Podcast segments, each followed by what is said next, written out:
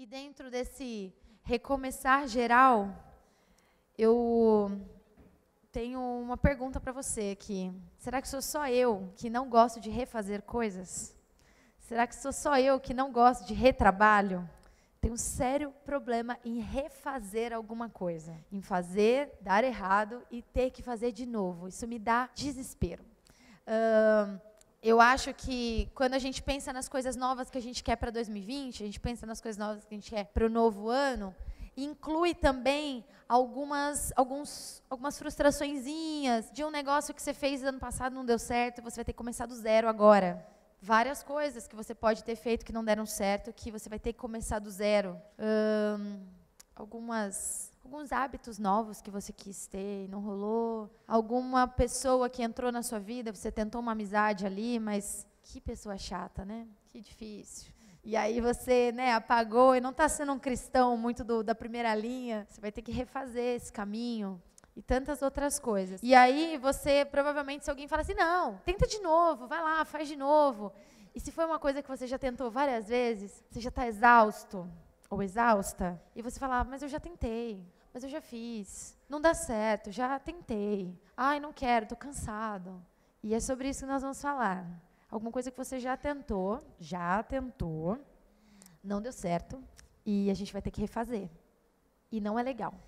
Nós vamos ler juntos o texto de, no Evangelho segundo Lucas. É um relato comprido.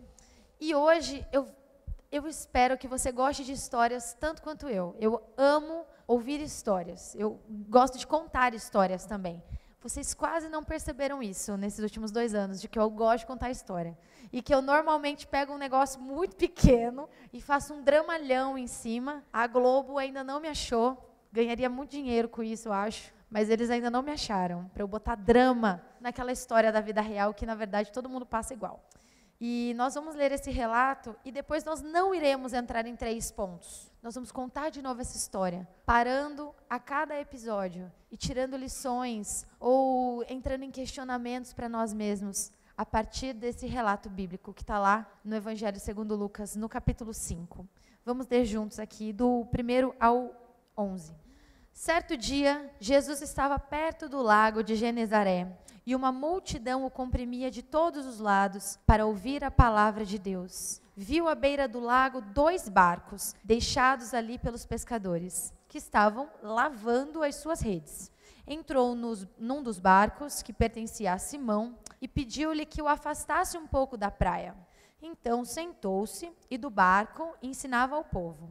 Tendo acabado de falar, disse a Simão: Vá para onde as águas são mais fundas, e a todos lancem as redes para a pesca. Simão respondeu: Mestre, esforçamo-nos a noite inteira e não pegamos nada. Mas, porque és tu que está dizendo isto, vamos lançar as redes. Quando o fizeram, pegaram tal quantidade de peixe que as redes começaram a rasgar-se. Então fizeram sinal aos seus companheiros no outro barco para que viessem ajudá-lo. E eles vieram e encheram ambos os barcos, a ponto de quase começarem a afundar. Quando Simão Pedro viu isso, prostrou-se aos pés de Jesus e disse: Afasta-te de mim, Senhor, porque eu sou um homem pecador. Pois ele e todos os seus companheiros estavam perplexos com a pesca que haviam feito, como também Tiago e João, os filhos de Zebedeu, sócios de Simão. Então Jesus disse a Simão: Não tenha medo, de agora em diante você será pescador de homens. Então, eles então arrastaram seus barcos para a praia, deixaram tudo e o seguiram. Eu vou fazer uma oração com você. Nós já lemos a palavra, nós vamos agradecer por isso e pedir para que a gente consiga prestar atenção. Vamos orar? Deus, nós te agradecemos pela tua palavra, que ela já é iluminada pelo teu Espírito Santo e ela é suficientemente poderosa para nos transformar. Que agora os nossos ouvidos e os nossos corações estejam prontos para receber de ti toda a instrução e que o seu Espírito fale claramente aos nossos corações aquilo que o Senhor deseja nessa noite. Nós queremos estar dispostos, que nada nos impeça de compreender aquilo que o Senhor tem para nós nessa noite. No nome de Jesus. Amém. Esse é um relato famosíssimo que em algumas versões da Bíblia a gente lê como a pesca maravilhosa, né? E a gente já entendeu eles refizeram. Eles lançaram a rede de novo e pescaram e foi maravilhoso. Mas eu quero ir ponto a ponto com você, contando essa história como se fosse uma série. Bem rápido, bem prático, para ver se alguma dessas, desses capítulos está em alguma fase da sua vida aí. Não sei em qual, mas eu espero que em algum nós estejamos juntos. Antes de entrar necessariamente nisso, eu quero deixar muito claro que eu tenho sérios problemas em refazer coisas. Deus me deu a oportunidade. Hoje vocês vão rir, gente, desculpa, porque é muito relato pessoal e a minha vida é uma tragédia grega. É, Deus me deu a oportunidade de, por quatro anos, ser chefe de alguém, tipo, mandar, sabe? E é, isso em relação a um emprego onde eu sou remunerada, porque essa benção o Senhor já me deu quando eu casei com o Gustavo. Então faz 10 anos, brincadeira. Mas é, eu tive a oportunidade de ter pessoas né, subordinadas a mim, isso foi muito interessante. E eu fiquei quatro anos numa posição que eu tinha um funcionário. Já deu trabalho suficiente, tá? E nesses quatro anos, cada ano foi um funcionário diferente. Eles eram jovens aprendizes, então eu era a pessoa que recebia eles e eles eram subordinados a mim. E foram três, três meninas e um rapaz. E era bem divertido. Eu era uma chefe muito legal, queria deixar isso muito claro. Eu trabalhava numa rede de restaurantes, que agora que está filmando eu não vou falar o nome, mas é uma rede de restaurantes na qual você fica três horas na fila para comer cebola e costela. E aí, é, todos os meus funcionários, eu consegui engordar entre 5 e 10 quilos em um ano. Eu era uma chefe muito legal. Só que uma dessas quatro pessoas é, um pouquinho mais devagar. E eu tinha muito, eu ficava com o coração apertado, que eu não queria brigar. Outras três pessoas eram um pouquinho mais rápidas. E mas foi uma experiência engraçada, porque nos primeiros seis meses, tudo que essa pessoa fazia, eram seis horas, né? Cinco horas e meia de, trabalho. Eu falava obrigada, bom descanso, até amanhã. E eu ficava duas horas a mais no meu trabalho para refazer tudo. E aquilo me consumia. Refazer é muito, muito, muito difícil. Refazer uma coisa que outra pessoa fez já é muito difícil. Agora você imagina você refazer um lance que você mesmo fez, você vai ter o retrabalho. Você sabe todo o tempo que você gastou na vida. Por isso que eu sei o quão desafiador é eu pedir hoje para que você refaça alguma coisa. E nós vamos para o nosso primeiro episódio da nossa série rápida, que são as redes vazias. A palavra diz que Jesus viu à beira do lago dois barcos deixados ali pelos pescadores que estavam lavando as suas redes. Jesus encontra homens ocupados com a sua rotina normal, embora não tivesse sido uma noite comum para eles. A gente vê um grupo de pescadores que deveriam, naquele horário, estar vendendo a sua mercadoria, mas eles estão lavando as suas redes vazias. O primeiro episódio da nossa série é muito rápido e ele envolve uma pergunta para você começar a entrar nessa história. Será que alguma vez você se viu tendo que encarar a sua rede vazia e lavando ela? Você teve que ver todo o seu trabalho que você já fez, todo o seu esforço, sem resultado? Não deu certo. E você não pode largar a rede lá. A vida tem que continuar. No dia seguinte você vai precisar usar ela. Encarar as redes vazias é encarar a realidade do fracasso.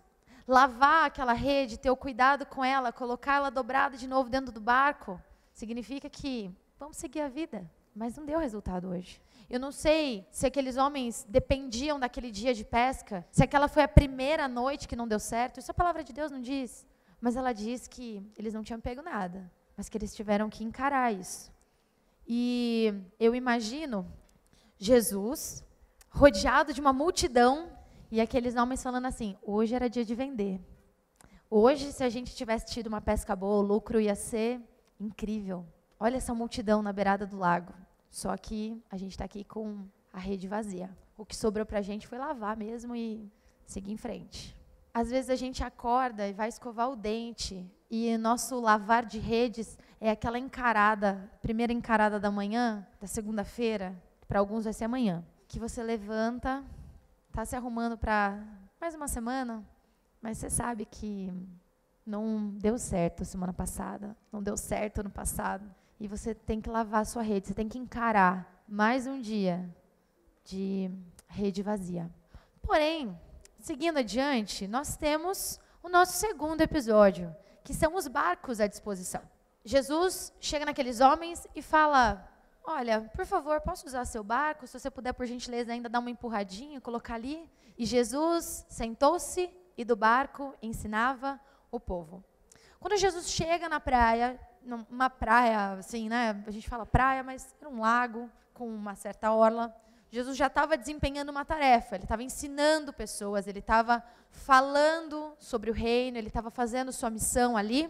E ele não para, mesmo vendo aqueles homens ali, ele continua a fazer o que ele tinha começado a fazer, até o final. E aquele barco, que tinha sido usado a noite inteira para a pesca, e estava vazio.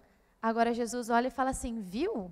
Posso pegar emprestado aqui seu barco para eu usar para outra coisa? Gente, eu sou um pouco ciumenta com as minhas coisas. Eu imagino, eu, eu, fico assim, eu vejo tudo como um filme, assim, a minha vida é um, é um grande longa-metragem, sabe? A raiva que eu não sentiria se eu tivesse trabalhado a noite inteira, estivesse lavando as minhas redes vazias, com uma belíssima oportunidade de negócio ali, o público todo ali, e eu não tendo um peixe para vender. E ainda me chega um ser humano e me pede meu negócio emprestado. Um negócio que eu usei a noite inteira para um fim. Qual o fim do, qual a finalidade de um barco? Entrar na água, entrar no mar, no rio, no lago e naquele caso pescar. E para aquilo não serviu. Mas Jesus falou: oh, com licença, eu gostaria de usar aqui o seu barco como meu púlpito. E Jesus usou. E a nossa história continua com um desafio. O desafio talvez seja a fase que muitos de nós estejamos. O desafio talvez seja a parte que a maioria de nós estejamos. Porque Jesus diz assim, tendo, a palavra diz assim: tendo Jesus acabado de falar, ele disse a Simão: vá para onde as águas são mais fundas. E olha para todos e diz: lancem as redes para a pesca. Aqui a gente tem uma grande e primeira lição. Jesus ele fala conosco. A palavra dele é viva. A palavra dele ainda atua e ele ainda fala conosco. Mas a palavra de Jesus só faz sentido se ela terminar em uma ação. Jesus encerra sua tarefa de anunciar o reino naquela oportunidade e ele já faz o seu desafio. Nenhum daqueles homens, a Bíblia pelo menos não fala, que nenhum daqueles homens veio reclamar com ele, falar: Jesus, olha, a noite passada deu tudo errado. Jesus, olha aqui, ó, você trouxe esse monte de gente aí, vários clientes em potencial. Hoje eu estou negociante, hoje eu estou dos negócios, gente. E a gente não tem nada para vender. Olha aqui a nossa situação. Nesse caso, Jesus, ele tem uma atitude de interpretar o que está acontecendo. Pescador, de manhã, sem peixe, lavando as redes, que deviam estar com uma cara super animada, mas eles ouviram o que eu disse. E agora eu vou fazer meu desafio para eles. Aqueles homens, enquanto lavavam as suas redes, enquanto eles encaravam a sua frustração, Jesus falou, falou, falou, e eles puderam ouvir a voz do Mestre. E o Mestre olha para eles e fala assim: Ó, oh, vai lá no mais fundo e lança de novo. Jesus não fica só em palavras. Jesus podia esperar aqueles homens se acalmarem da sua raiva, esperar chegar a noite. Que tal esperar deixar eles dar uma descansada e pedir? Só que não, é imediato. Ele faz o desafio na hora. Ele não ia deixar para amanhã o recomeço, o refazer, a recuperação que ele pode fazer hoje. Jesus não deixa para amanhã, não. E o Eugene Peterson, ele tem uma frase linda sobre essa passagem, que diz que a singularidade do evangelho não é o que nos leva a fazer algo inteiramente novo, mas nos envia de volta ao que temos feito o tempo todo mas desta vez com Jesus. Jesus pede aquilo que eles já sabiam fazer, que eles faziam a vida toda e que eles tinham acabado de fazer. Vai lá e lança de novo. E aí vem aquele episódio do plot twist. Quem curte série aí entendeu, desculpa, gente. Que é o desabafo. Nós somos profissionais do desabafo. Sou boa nisso também. Simão respondeu: Mestre, esforçamo-nos a noite inteira e não pegamos nada. Jesus, eu já tentei. Jesus, eu passei a noite inteira trabalhando, ó, eu, meus sócios, o brother do outro barco ali, e não rolou. É a resposta natural que a gente dá. Quando alguém vem com aquele sermão super encorajador, tenta de novo. Ou aquela música bem de brasileiro, né, que toca em vários comerciais, tente outra vez e tudo mais, dá vontade de jogar a televisão no chão. Simão, ele teve a coragem de olhar para Jesus e falar assim: Mestre, a gente tentou a noite inteira. Simão, ele olha e fala sobre uma tentativa frustrada. E deixa eu te contar uma coisa: Simão era pescador profissional e Jesus era carpinteiro. E aqui entra um relato sobre como é gostoso quando a gente é especialista num assunto e vem alguém dar um pitaco na sua vida, uma pessoa que não tem nada a ver com a sua área. Por exemplo, eu não sou mãe e eu vejo uma mãe, uma situação ali acontecendo, uma mãe com o seu filho, e eu quero ir lá Sabe? Não, tenta sim, tenta de novo. Você vai conseguir. Aqueles papos de amamentação, sabe? Tipo, deve ser muito difícil amamentar. Eu nunca amamentei. E aí eu quero falar para a mulher, não, se ela me der um tapa na cara, eu vou dar razão para ela. E a história sobre é, ser um especialista no assunto, eu consigo imaginar esse Pedro. Olha, ele já me pediu o barco emprestado. Eu já estou cansado, trabalhando a noite inteira, não deu certo. Ele pediu o barco emprestado, eu emprestei. Agora ele está falando para eu ir lá, lançar minha rede de novo. Eu sou o pescador, ele é o carpinteiro. O que, que esse cara quer comigo? Eu vou desabafar mesmo. Aqui a nossa história começa a ficar bem mais parecida com a minha e com a sua, eu acho. Que a gente ouve esse desafio de Cristo, nós já ouvimos a palavra. E ele fala assim: vamos refazer. E você olha para ele e fala: Jesus, estou cansado, não quero. Mas, como eu falei, é o plot twist. A história vai mudar agora. A história vai virar. E eu posso te dizer o seguinte, antes de nós entrarmos no auge da nossa história de hoje, que você nunca, você nunca viverá o milagre do recomeço se você não estiver disposto a tentar mais uma vez. Jesus está ali. Jesus está na praia, do lado daqueles homens frustrados, cansados, exaustos. E ele fala: vai lá. E ele escuta o relato de Pedro. Mas o que eu tenho para te dizer é que se você não estiver disposto a aceitar o desafio, você não vai viver o milagre do recomeço. E vai ficar guardadinho lá. Essa frustraçãozinha vai ficar guardada para você. Vamos começar de novo? Por quê? Esse é o meu episódio favorito. Obediência incomum gera um resultado incomum. O final da fala de Pedro é: Mas porque és tu quem está dizendo isto? Eu vou lançar as redes obediência em comum. E quando fizeram, pegaram tal quantidade de peixes que as redes começaram a rasgar-se. Resultado em comum. Mesmo contrariado, Pedro obedece. Mesmo sabendo que, para você aí, pescador ou pescadora, que não sou eu, porque pescar envolve duas coisas. Primeiro, acordar cedo. Segundo, fazer silêncio. Está fora do meu know-how, não sei nem acordar cedo e nem fazer silêncio. É, em pesquisas aqui, descobri que na pescaria desse tipo, quando você pesca à noite, você pesca em águas profundas. Se houver necessidade de pescar de dia, você pesca em águas mais rasas. Vocês fizeram a conta? Nós estamos de dia. E Jesus está falando: vá para as águas mais fundas. Eu imagino Pedro. Gente, eu me identifico com esse homem. Em vários relatos bíblicos, eu me identifico.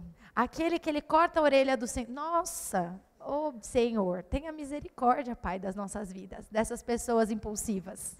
Eu vou, eu vou deixa eu ver que oração. Ok, dá tempo. Eu vou contar para vocês como é ser uma pessoa como Pedro e ser um especialista e alguém falar uma baboseira para você. Eu tenho uma irmã e ela é novidade agora. Vocês já ouviram Luiz Gustavo? Vocês já ouviram minha mãe? E hoje entra minha irmã no negócio da família aqui.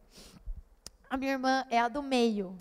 E se tiver alguma pessoa aqui que é irmão do meio, eu oro pela sua vida, clamo pelo sangue de Jesus, que você se converta.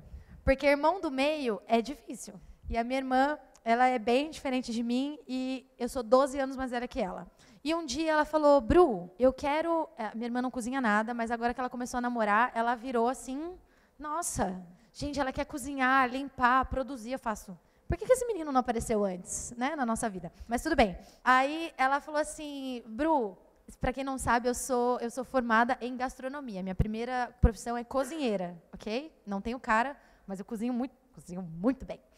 Aí a minha irmã falou, Bru, eu queria comer um molho de tomate natural. Você me ensina a fazer? Gente, meu coração palpitou. Fiz meu momento. Eu vivi 17 anos da vida dessa menina para ela vir me pedir alguma coisa para eu ensinar ela. Eu fui ao mercado, eu comprei tudo do mais top que tinha.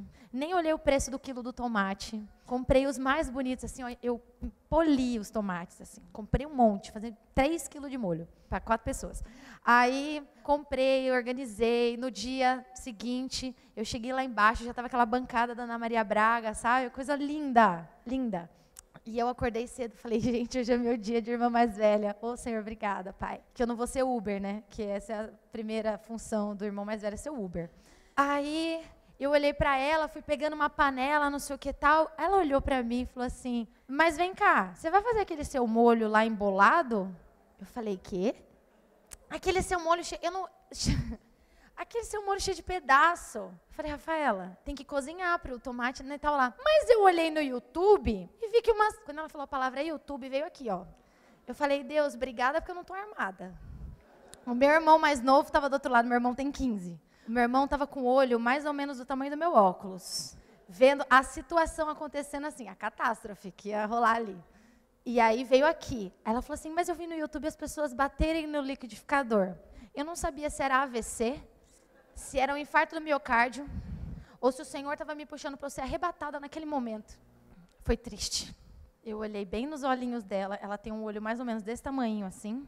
Eu olhei nos olhos dela e falei assim: faz o que você quiser. E eu virei as costas e eu fui embora. E é lógico que eu voltei para comer, porque na minha oração eu dizia: Deus, que dê tudo errado. Vai ficar um lixo. E esse meu irmão, que ele vai entrar também na narrativa, eu estou acabando a minha narrativa, ó, quatro minutos de narrativa. É, o meu irmão, ele não reclama de nada. Meu irmão é a criatura mais tranquila desse planeta. Ele é muito bonzinho, meu irmão mais novo. O problema dele é só que ele é muito emotivo, aí dificulta, para quem é um pouco intenso assim, né? Mas ele é tranquilão, não reclama de nada. Gente, nós sentamos à mesa e eu sentei do lado dela. Eu estava furiosa. Eu sentei do lado dela e de frente pro meu irmão. Aí meu irmão colocou assim, gente, meu irmão colocou na boca, ele não reclama de nada. Ele olhou e fez assim, nossa, tá aguado isso aqui, né? Aí continuei olhando para ela. Comi o meu prato, agradeci, falei com licença, lavei meu prato e fui embora. Essa história idiota da minha vida, que eu podia ter contado em um minuto, ela é só para você e eu lembrarmos que a gente detesta que coloquem o dedinho na nossa ferida e que queiram ensinar a gente aquilo que a gente sabe. Jesus ele fala para Pedro fazer uma coisa que ele já sabia fazer. E Pedro provavelmente deve ter pensado: o que, que ele está querendo falar? O especialista de pesca aqui sou eu. Mas eu vou lá, eu vou entrar no mar. Já que ele está falando, eu vou. Existem formas da gente fazer as coisas de maneira diferente a partir do prisma de Jesus, a partir do amor de Jesus, a partir da forma como ele faz as coisas. Mas Jesus, eu já dou bom dia todo dia para aquele ser humano ali, chato. Tá, dá um bom dia com amor agora.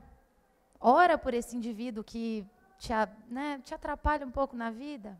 Pega esse projeto, vira ele de ponta cabeça, ora e fala assim: Jesus, não sei, mas o Senhor sabe um jeito novo de fazer. Como é que eu posso usar essa frustração aqui para abençoar a vida de alguém, por exemplo? Já é uma forma de ver as coisas de outro modo. Se a gente continuar com as mesmas ações, os resultados vão ser os mesmos. Mas, se você se dispor a ter novas experiências com Jesus, com certeza você vai ter novidade. A palavra fala no começo que as redes estavam vazias, mas estavam sendo bem lavadinhas, bonitinhas. E nesse versículo aqui, as redes estão arrebentando. Já era. Ou compra nova, ou joga essa no lixo, ou remenda, vai dar trabalho. Mas elas estão arrebentadas, cheias, lotadas. Eu não sei qual é a grande realização, qual é o grande lance que você tem para refazer. Se envolve relacionamento, se envolve trabalho, se envolve comunhão, se envolve alguma coisa que você tem que deixar para lá. Mas eu sei que melhor do que lavar uma rede novinha e vazia é você ver a rede arrebentando. Essa frase diz que as redes inteiras, porém vazias, lembram uma tentativa frustrada. As redes arrebentadas agora mostram o resultado da obediência, a melhor pesca que você vai ter na tua vida. É melhor ter uma obediência em comum. É melhor você obedecer mesmo sabendo que pode ser que não dê certo para você. Porque se você simplesmente obedece sabendo que vai dar certo, é oportunismo. Se você obedece porque você tem controle sobre a situação, você não vai dar os créditos a quem merece os créditos. A glória a Deus. Você vai dizer que você é bom, você é boa. Mas com Jesus a lógica não funciona desse jeito. E aí nós chegamos no reconhecer, o reconhecimento de Pedro, que ele olha então e prostra seus pés de Jesus e fala: Jesus, afasta-te de mim, Senhor, porque eu sou um homem pecador. Ele provavelmente, e eu não estou julgando, estou falando por mim, estou falando pela realidade de nós seres humanos. Ele confiou desconfiando. Ele teve intenção de obedecer, mas não botou fé 100%. Só que deixa eu te falar uma coisa muito importante, guarda isso no teu coração. Independente se você vacila, independente se você não está com a intenção completa, independente se você está já propenso a começar desistindo, Jesus permanece fiel. Ele permanece poderoso. Ele permanece completando aquilo que ele começou. Não é pelos nossos esforços. Não é porque nós somos maravilhosamente obedientes, porque a gente às vezes obedece hum, teimosamente porque a gente tem que ir. Porque senão, no meu caso, eu ia apanhar. Quantas vezes a gente não obedece só porque tem que obedecer? Mas mesmo quando a gente faz isso, ele permanece fiel. E a palavra dele se completa. E a promessa dele é até o fim. Ele não vai te enfiar num barco furado. Pedro reconhece que não foi o seu conhecimento marítimo. Imagina que de dia eu vou pescar nas águas profundas. Não foi o seu talento em lançar redes, foi a palavra de Jesus lançada sobre a vida dele. Foi isso que resultou uma boa pesca. Foi isso que resultou um milagre de recomeço.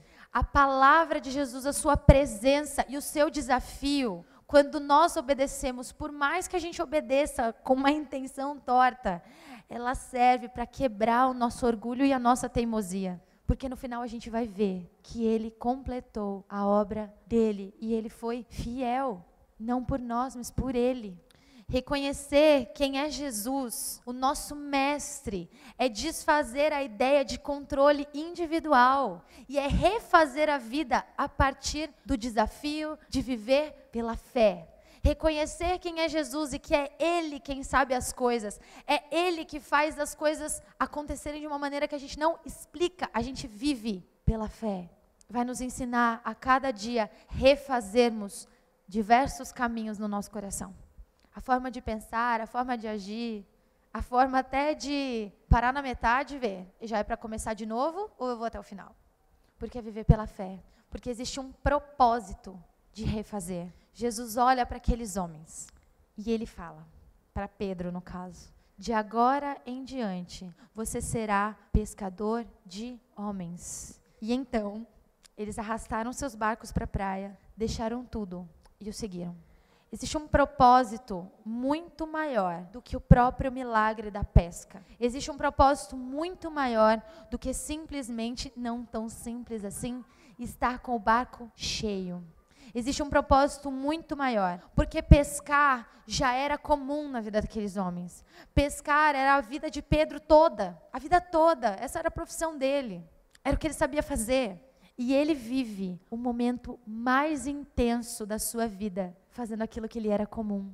Percebe que Jesus entra na vida daqueles homens num dia corriqueiro, num dia comum, no dia a dia do trabalho, no dia a dia daquilo que eles já faziam.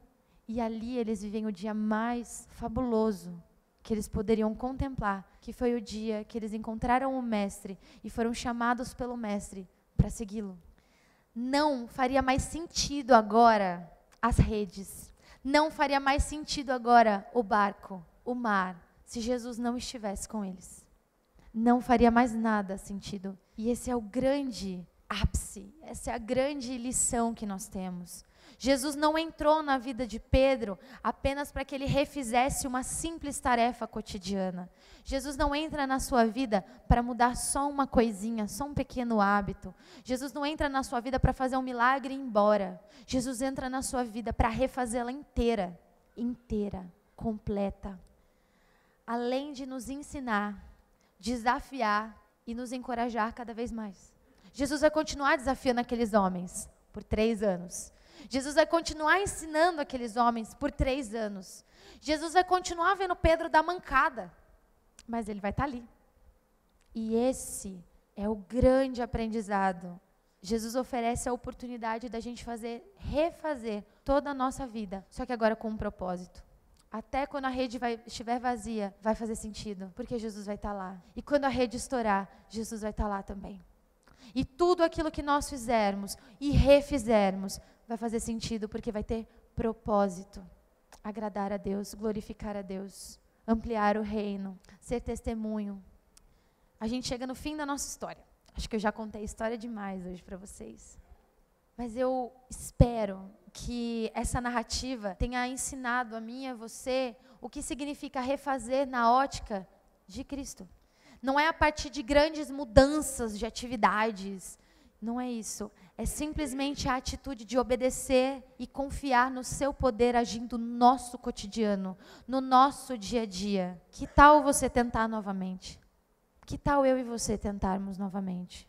Tentar mesmo que a gente esteja com as mãos vazias. Tentar mesmo que se toda segunda-feira escovar o dente, encarar a gente no espelho, esteja sendo igual aqueles homens lavando uma rede vazia. Vamos tentar de novo pela palavra dele, pelo desafio dele, pela certeza da presença dele. Tentar de novo, tentar amar, tentar dividir, tentar planejar, tentar arriscar de novo, baseado na sua palavra. Ele vai saber que a gente cansa, que a gente falha, mas é por isso mesmo, por a gente falhar, por a gente cansar, por a gente desistir, que ele está muito afim e ele quer muito conhecer o nosso barco. Ele quer falar assim: lança a rede de novo. E ele não vai falar isso das costas para você. Ele vai ficar ali na praia e ele vai ver você voltar cheio, com as redes arrebentando. E quando a gente volta para a praia, ele olha e fala: Eu falei, vai dar certo. E eu estou aqui. E maior do que isso que você conseguiu, maior do que essa conquista, é o significado de toda mudança de vida que eu tenho para te propor, de refazer você por completo. Ele não refaz nada. Enquanto nós o obedecemos e refazemos, ele opera a sua obra completa em nós. Embora desgastados por fora, nós somos fortalecidos interiormente, dia a dia. A palavra em Filipenses 1:6. Eu encerro aqui. Paulo faz essa declaração: Pois eu estou certo de que Deus, que começou esse bom trabalho na vida de vocês, vai continuá-lo até que ele esteja completo no dia de Cristo Jesus. Ele nos desafia, faz de novo, tenta de novo, tenta do meu jeito, que vai dar certo. E eu não vou virar as costas para você depois disso. A sua vida tem um propósito, a sua vida tem sentido. Refazer isso que você precisa refazer tem propósito para o reino de Deus. Lembrem-se que quando Pedro volta para a praia, a primeira coisa que ele faz é prostrar o seu rosto na terra.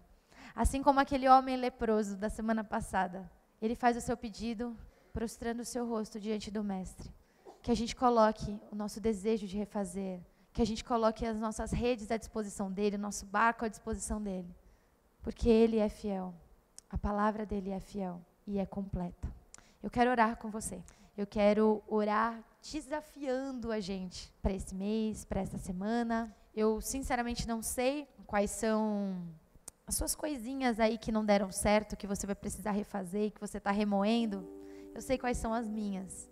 E eu confesso que eu chorei bastante essa semana por causa delas. Eu chorei bastante de medo. Eu chorei bastante de medo de falhar de novo. Eu chorei bastante que eu falei, Jesus, eu já tentei. Ê, Pedro, eu já tentei, Senhor dá certo. Mas aí foi isso que eu ouvi. Porque ele falou assim: então, você está fazendo do seu jeitinho. Vamos tentar de um jeito novo, do meu, pela fé, e não pelo que você sabe, não pelo que você perita, não pelo seu molho de tomate incrível.